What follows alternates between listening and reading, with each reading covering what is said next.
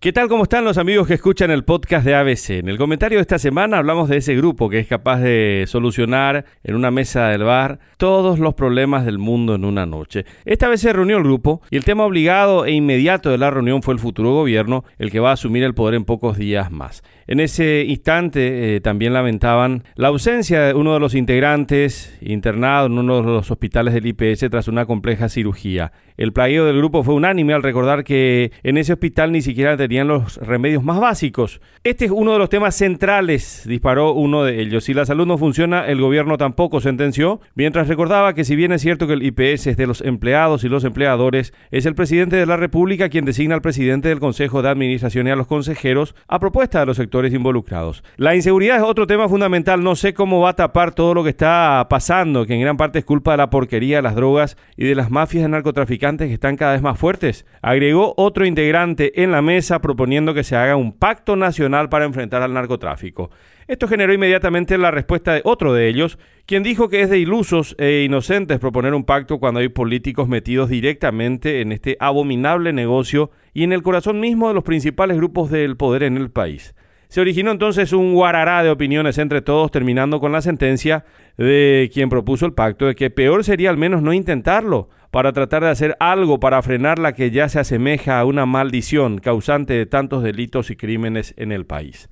El profe, quien como siempre escuchaba atentamente a todos antes de dar una opinión, se dispuso entonces a hablar al resto de la mesa y generó la inmediata atención y silencio del grupo.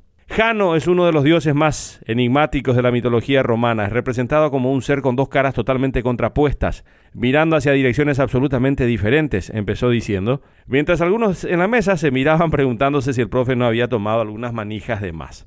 En el imaginario popular, prosiguió el profe, Jano simboliza la dualidad, espíritus opuestos que conviven en un mismo ser, prosiguió. Esa es la imagen que se me viene a la cabeza cuando se habla del futuro gobierno. Particularmente pienso que Santiago Peña es una persona con ideas muy claras sobre diversos asuntos del Estado, hábil, preparado, e imagino que con deseos de pasar a la posteridad como un muy buen presidente del Paraguay, siguió diciendo. El problema fundamental es que va a tener que nadar en un estanque con tiburones. Gráfico. Todo va a depender de su capacidad para conservar el respaldo político que no lo mantenga permanentemente en zozobra y de la autonomía que pueda conseguir en temas que él considera fundamentales.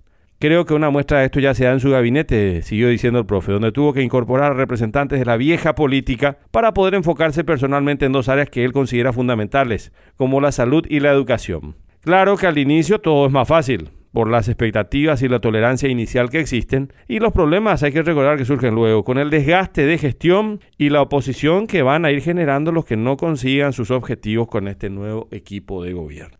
Autonomía. Esa me parece que va a ser la palabra clave en los próximos años, sentenció el profe ante la atenta mirada de los demás miembros de la mesa. El intenso calor del invernal mes de agosto los obligó a pedir varias rondas más antes de que el dueño les avisara que ya tenía que cerrar el local. Hasta la próxima semana.